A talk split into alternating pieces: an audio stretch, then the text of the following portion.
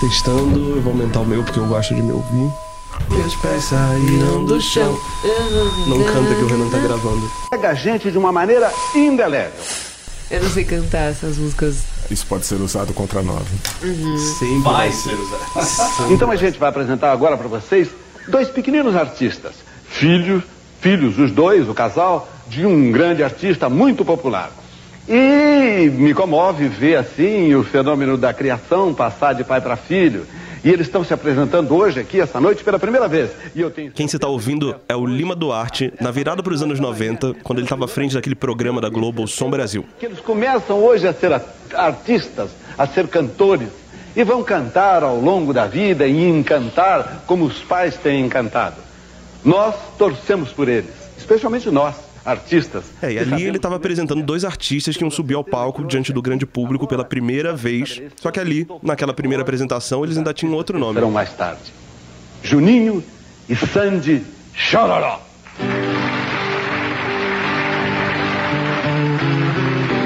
Que você foi fazer no mato, Maria Chiquinha? Pois é, Juninho e Sandy Chororó. A música, se você já era grandinho nos anos 90, você deve ter cansado de ouvir.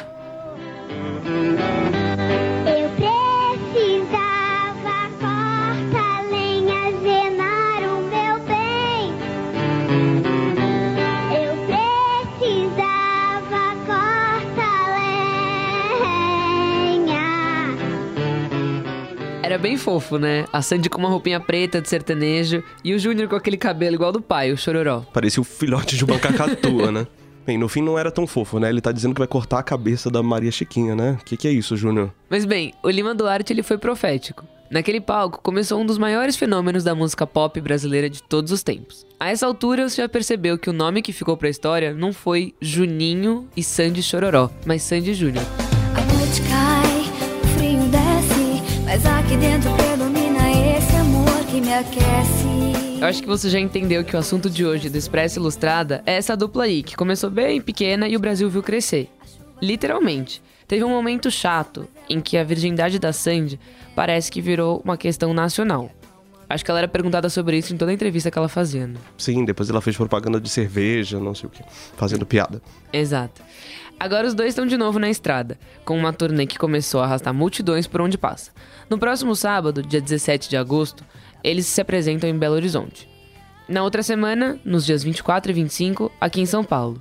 E eles voltam também em outubro, né, para duas apresentações extras.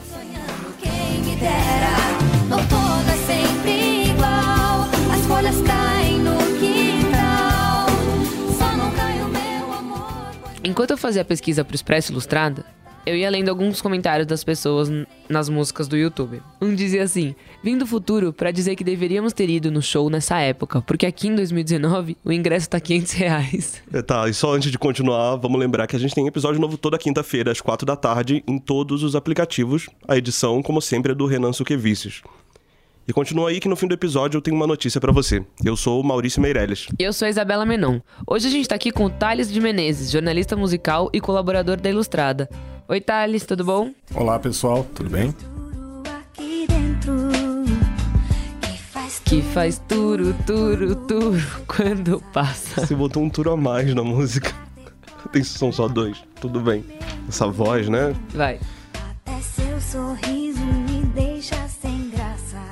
Olha, se a gente for olhar bem tudo que acontece com o cantor Mirim, né? Tipo, olha aí o Michael Jackson, o Justin Bieber, a Miley Cyrus.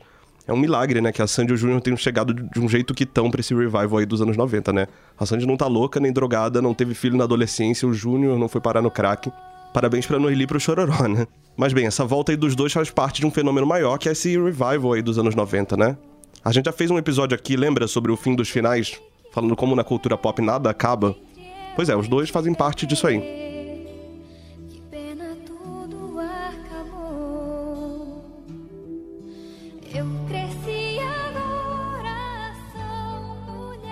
Sobe o que é imortal. É a décima vez que a gente coloca o que é imortal nessa podcast. Vocês não aguentam mais. desculpa.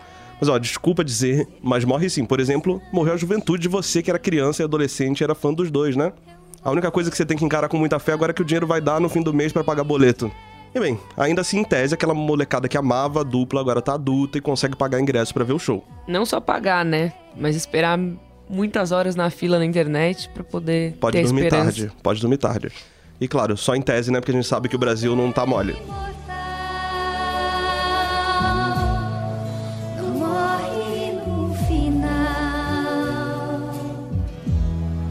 assim. A gente sabe que amadurecer não é fácil pra ninguém. Uma hora você tá cantando o que você foi fazer no mato, na outra tá quebrando a cara, angustiado porque o crush não te deu bola, etc. Por isso a gente resolveu analisar matematicamente toda a discografia da Sandy e do Júnior pra ver o que mudou. Quem fez esse levantamento foi o Leonardo Diegues, que trabalha no Delta Folha, o núcleo de dados aqui do jornal que trabalha com números. Pra fazer isso, eles usaram as métricas do Spotify.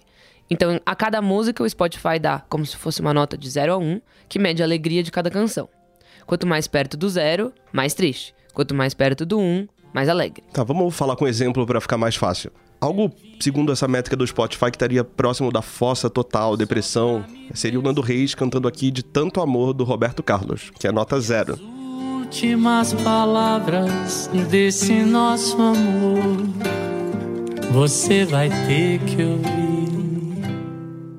Ok, cortei os pulsos aqui, vamos passar logo pra nota 1 a mais alegre. Cuidado pra não ficar possuído, mas pode fazer a coreografia. Sobe o ragatanga.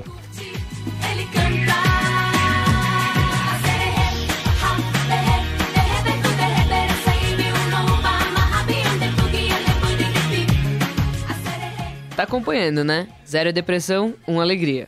Agora vamos ver o que aconteceu ao longo dos discos deles. Eu vou te mostrar a quantidade de música feliz e música triste ao longo da trajetória da Sandy e do Júnior. O 100% feliz vai ser um som agudo assim. E o 100% triste é esse som grave. E agora vamos ouvir na sequência do primeiro disco deles, o aniversário do Tatu, até o último, que se chama bem original, Sandy Júnior.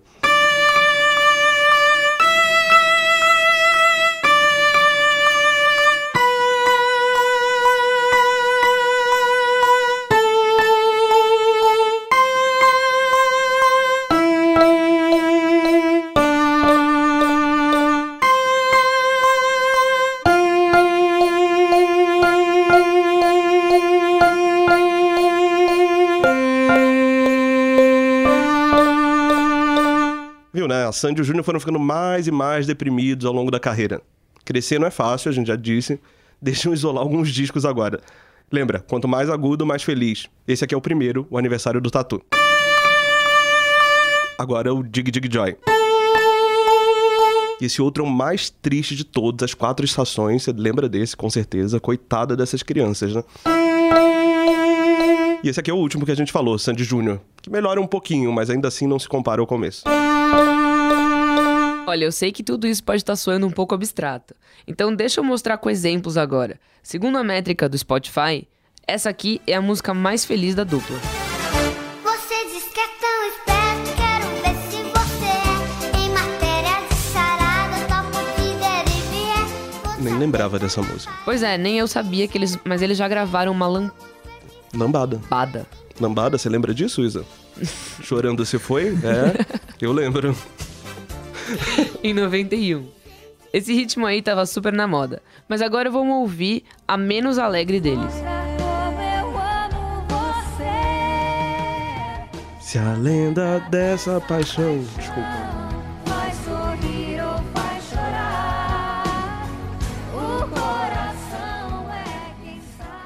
Bem, não dá pra dizer que eles ficaram deprimidaços, assim, tipo, sei lá, o que, que seria música super deprimida, tipo Kurt Cobain, essas coisas. Em geral, a Sandy e o Júnior são até alegrinhos, só que eles começaram fritando lá em cima e depois foram ajustando e diminuiu bastante, né? Bem, já que o Thales tá aqui no estúdio com a gente, a gente vai pedir ajuda pra ele. Thales, você viu esse fenômeno surgir, eu imagino, né? Sim. Você tem algum palpite o que aconteceu com essas crianças que eram tão alegres e ah, depois, sei lá. Olha, eu acho que elas adolesceram, né? Simplesmente, porque é, é uma coisa clara, né? Eu acho essa pauta que vocês fizeram aí super bem sacada, né? Mas, na verdade, o resultado eu acho natural, né? Porque uma coisa realmente é você ser criança, que é uma época da vida super feliz, festinhas, e as músicas são pra pular mesmo, né? E depois aí você vai caindo na adolescência, aquela coisa inadequada, que você acha que o mundo não te entende, não tem um lugar para você na sociedade, você não consegue namorar ninguém, enfim, tudo vai te botando para baixo, né? Eu acho natural, eu, eu desconfio muito de adolescências muito alegres, sabe? De pessoas que ficam lembrando com muito carinho da, da sua adolescência. Eu acho que é um período meio conturbado. E a Sandy e o Júnior, coitados, eles viveram essa evolução ali, né? Growing up in public, né? Como dizem os, os americanos, crescendo com o público todo vendo, né? E eu acho que não, como você falou, eles até se saíram bem, né? Eles estão aí saudáveis, casados, com filhos, enfim. Que então, artista mirim enlouquece em geral, né? Exatamente, nossa, a, a história, o histórico disso, né, no- principalmente no- no- nos Estados Unidos, é horrível, né? E aqui no Brasil teve muitos, né, que, que seguiram do mesmo jeito. Agora, o que é engraçado, é, não sei se vocês já querem falar disso, a questão do fenômeno mesmo, né? É, tenho Era a minha próxima pergunta, é isso. É por que, que eles ainda estão lotando quatro shows no Allianz Parque, assim? Olha, eu acho que é o seguinte, eu acho que no mundo pop, esse revival, essa coisa nostálgica é meio cíclica, né? Eu acho assim, o pop quase sempre é consumido por um público muito jovem. Então você tem 12, 13, 15 anos ali, você tá, ou numa época você tá no grunge, na outra você tá no heavy metal, na outra você tá na discoteque, enfim. E você tá lá, os hormônios ali a mil, e você né, curte aquilo, e isso fica na sua memória afetiva, né? Aí você cresce, faz vestibular, muda de cidade, vai, começa a trabalhar, blá, blá, blá, blá, blá. Quando você tem, vamos dizer, os seus 40 e tantos ali, uns 20, 25 anos depois disso, você, se a sua vida deu certo, você tá meio ok ali, você tem um emprego, às vezes já tem uma família, você tem um pouquinho de grana, você cuida da sua grana, você não é mais aquele garoto de 25 anos atrás que tinha que pedir dinheiro pro seu pai para tudo, para comprar disco, para ir no show. Então você tem dinheiro e você tem essa memória afetiva. Então eu acho que o pop explora realmente isso. E ele é cíclico porque a gente já teve nos anos 80 o revival dos anos 60. Várias bandas de rock dos anos 80 eram inspiradas nos anos 60. A gente já teve há um tempo atrás aquele revival de anos 80 nacional, com as festas anos 80 e o B-Rock, né? Fala. Então, Lá no Rio era Plock anos 80. Exato, então saía, né? O pessoal saindo da, do, saindo do, do, do quarto, né? Tava lá enfiado no quarto e saindo de novo. Rich, né? Ursinho Blau Blau, essas Não é um coisas fenômeno todas. isolado, assim, não, tá não voltando é. Acho, acho que é uma 90. coisa cíclica. E agora é os 90. Você vê isso muito forte, por exemplo, com Charlie Brown Jr., com Sim. Raimundos, né? Sim. Entendeu? Eu, eu acho que é, tem uma... E, e aí o que acontece? O pessoal mais jovem está sempre ligado também. Então, se a moçada de na verdade, de 40 e poucos, está promovendo, de certa forma, uma volta dessas bandas, fazendo show, voltando para a TV, gravando disco, tributo, né? Enfim, ah, quem é mais jovem também se liga. Aí acho que dá uma revigorada até no próprio público, né? Então, eu acho que você vê, os artistas que têm mais potencial são aqueles que voltam nessa onda nostálgica, mas conseguem eh, arrebanhar também um- um- uma, uma moçada mais jovem, né? No caso do, do Sandy Júnior, tá, tá acontecendo uma coisa esquisita. Olha. Eu, eu lembro que eu, eu tinha sobrinhos que iam em shows do, do Sandy Júnior, enfim. Então, você tinha um público que era predominantemente feminino, como acontece em várias atrações pop, mas tinha muitos garotos, né? E agora, o que eu observei através de filmagem ali, desses shows novos, é que o público é massivamente feminino. Eu acho que talvez o carinha ali que tinha 12 anos e pulava com o Sandy Júnior, hoje, é- hoje ele é um marmanjo de 40, Tem vergonha de ter sido trabalha, fã. na, trabalha na financeira, ele não vai, ah, comprei ingresso pro Sandy Júnior, entendeu? Acho que o cara segura um pouco essa onda e as meninas ficam um pouco mais livres, né? Pra falar, eu vou no Sandy Júnior, fiquei na fila, vou e vou chegar lá antes pra ficar perto do palco. Acho que as meninas têm uma liberdade Não, maior. os vídeos dos shows, tem gente, outro dia tinha a Fernanda Gentil, jornalista Chorando. da chora, se acabando de chorar na plateia, né? Exatamente, não, é uma coisa. E o que é, e o que é engraçado, assim, se a gente for analisar o sucesso deles, né? Quer dizer, uma coisa agora que a gente falou é a questão da volta. Então, se você imaginar lá atrás o que, o que aconteceu, eles foram muito favorecidos por algumas circunstâncias. Uma que, primeiro, é uma coisa histórica aqui no Brasil para vários gêneros, sertanejo, forró, eh, enfim. É, essa coisa de eh, pai passar o ofício para o filho, entendeu? O ofício musical para o filho. Teu pai Então, ajudou. Sim, então, e sempre isso acontece. Então, desde os anos 40, 50, você pega, por exemplo, Tonico e Tinoco, que foi a grande banda, a dupla sertaneja, perdão, durante muito tempo, ou o Luiz Gonzaga, o grande sanfoneiro, eles chegavam numa cidade e os pais vinham trazendo seus filhos fenômenos, né, entre aspas ali. Olha, então, tinha uns garotinhos tocando ah, ah, sanfona com 5 anos de idade. Então, é, é muito comum essa coisa, essa, essa entrada do- do- dos filhos dos, do- dos artistas. Então, não foi original, vamos dizer, ah, os filhos do Chitãozinho, né, o Chitãozinho do Chororó é muito engraçado. né? tem, tem, vezes que a gente fala assim, parece que um é casado com o outro, né? Com os filhos do, do Chororó. É, não, não, foi, não foi uma coisa, ah, ah, sabe, inusitada. Isso acontecia. Só que pegou um momento em que a dupla e algumas outras estavam bombadas demais. No começo dos anos 90, com a ascensão do Collor, que gostava desse tipo de música. Aí você teve essas três duplas que ainda, né, agora desfalcadas de um dos seus membros, se reúnem como os amigos, né? Que é o, Sim. o Sim. Leonardo, Sim. o Chitãozinho. Chororó e o Zezé de Camargo e Luciano, eles estavam no auge, no auge. Então, o- os filhos foram a reboque, né? Tinha um rojão indo embora e eles foram atrás. Então, isso foi muito sucesso. E uma outra coisa que eu acho que foi uma grande sacada na carreira deles, que fez uma diferença brutal para eles se consolidarem, é o seriado de TV. Ah, é verdade. Ah, Porque sim. também ele veio numa época que a Disney nos Estados Unidos já estava começando essa, essa longa ah, ah, geração ali de seriados eh, musicais juvenis. Vocês lembram do High, Sch- High School Musical? School Foi um sucesso absurdo. revelou o Zac Efron, né, que está aí fazendo o filme agora. É, e aí você. é, era uma coisa muito forte. Eles sacaram que era uma boa. E Sandy Júnior veio na- também na hora certa. Foi para essa opção.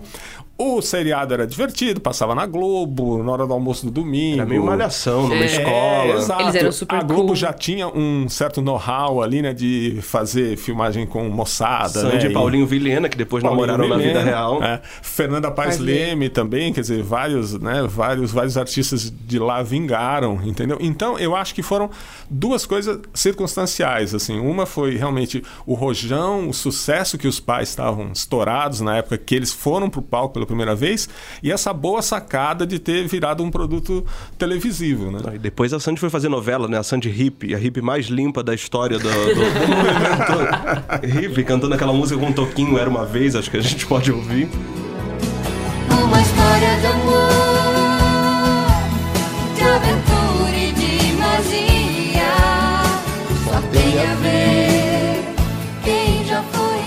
tem uma coisa interessante dos dois também, Thales, que é... Eles começaram sertanejos, mas fizeram um caminho completamente diferente, né? Fazendo versão de Michael Jackson, Ben... Como é que era essa música em português? Eu não lembro. A gente encontra.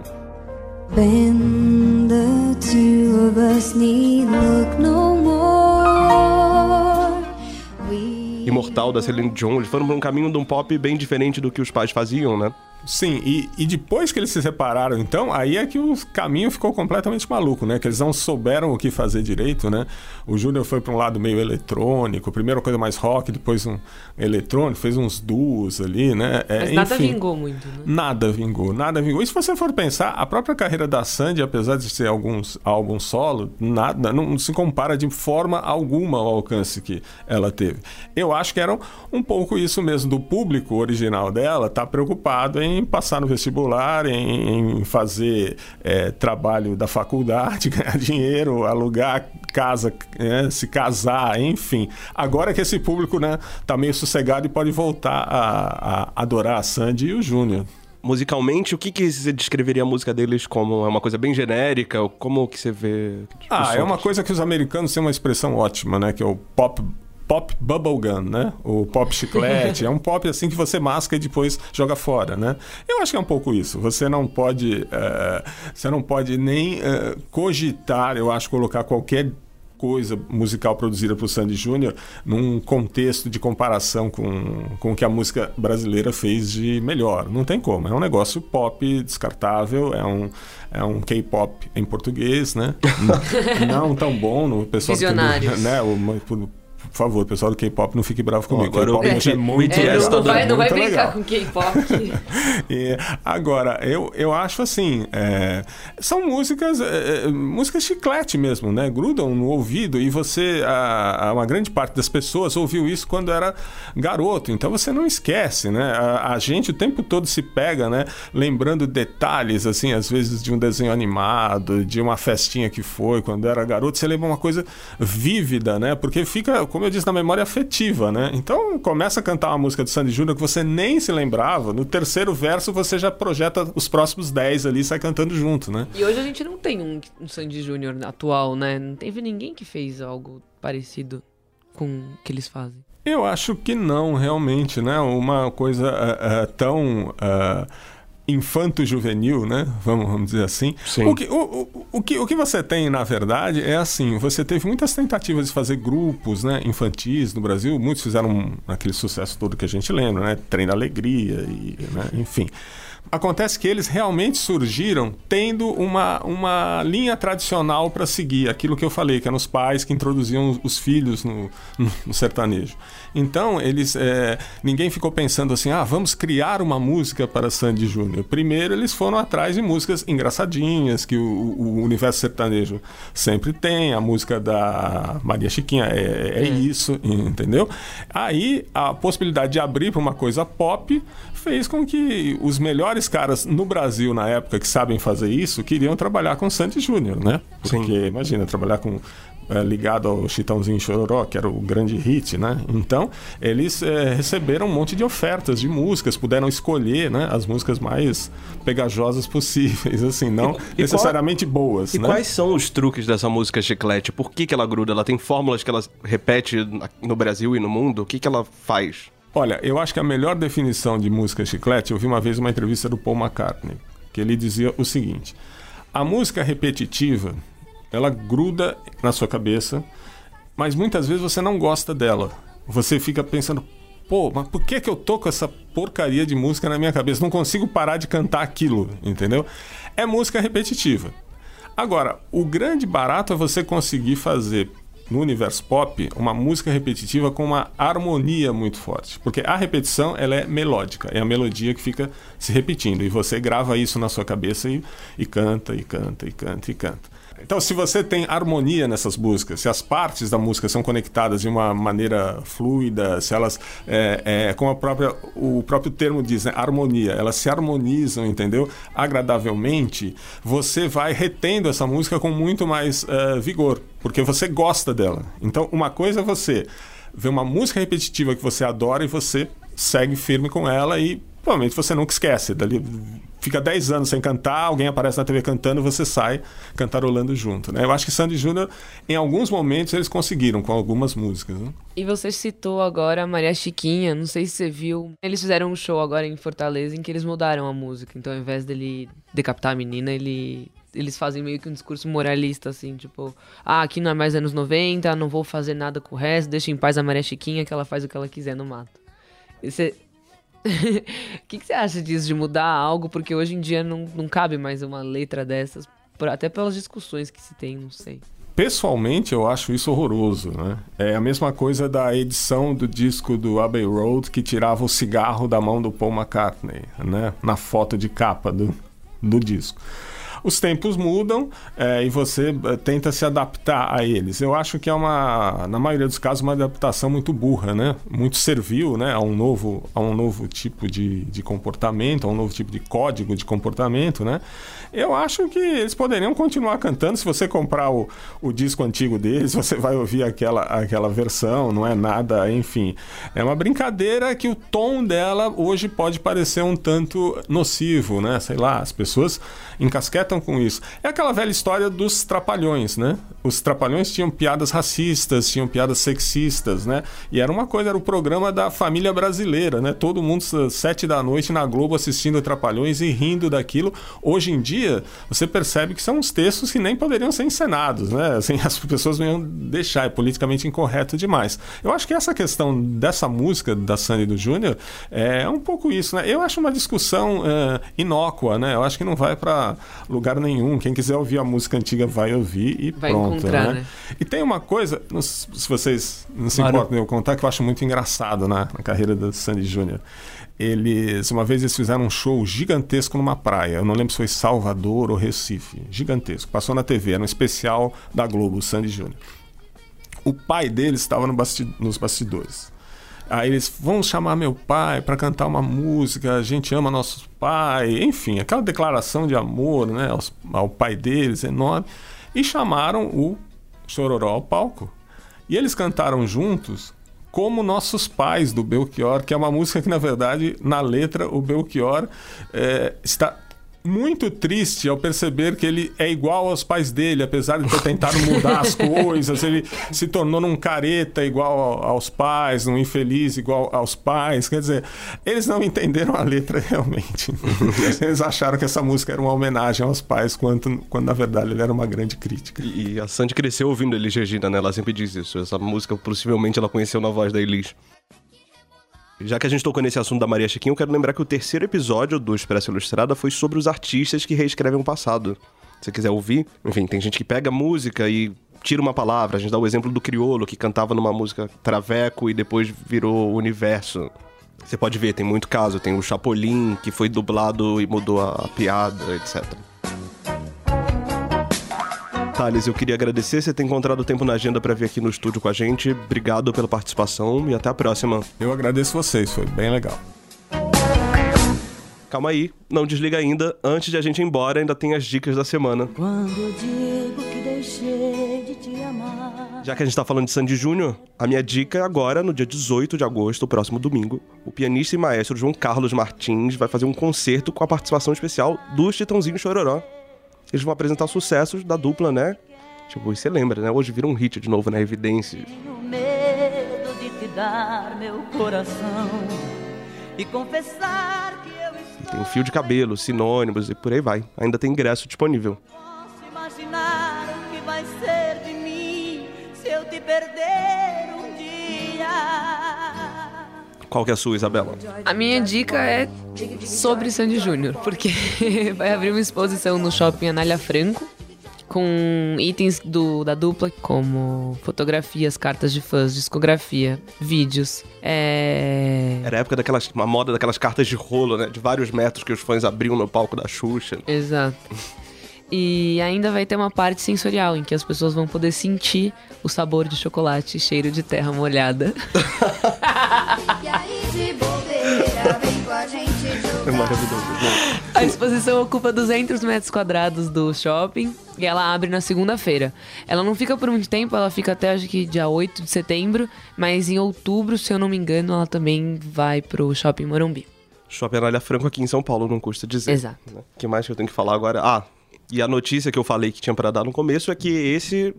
Não anotei isso, né? Eu odeio fazer disco. Pode botar uma música bem triste da Sandy Júnior pra eu dar essa notícia. Coloca aquela que eu gosto, não é da Sandy Júnior, é. Sou eu, assim, sem você. Futebol sem bola. É, bem, esse. É. Esse, por enquanto, pelo menos, é o meu último Expresso Ilustrada. Eu tô tirando licença do jornal por cinco meses pra estudar, é uma boa notícia. Maurício vai viver a vida boa lá em Michigan. É, foi ótimo, eu volto em janeiro, só no fim de janeiro. A partir da semana que vem, vocês ficam com o Bruno Molineiro, que vocês já conhecem, fez aqui o episódio da batida do funk. Esse foi o Expresso Ilustrado, o podcast de cultura da Folha. A gente tem episódio novo toda quinta, às quatro da tarde, em qualquer aplicativo que você quiser. Eu sou Maurício Meirelles e até daqui a muitos meses. Eu sou Isabela Menon e obrigada, Maurício, por esses episódios juntos. tchau, tchau. Tchau, tchau.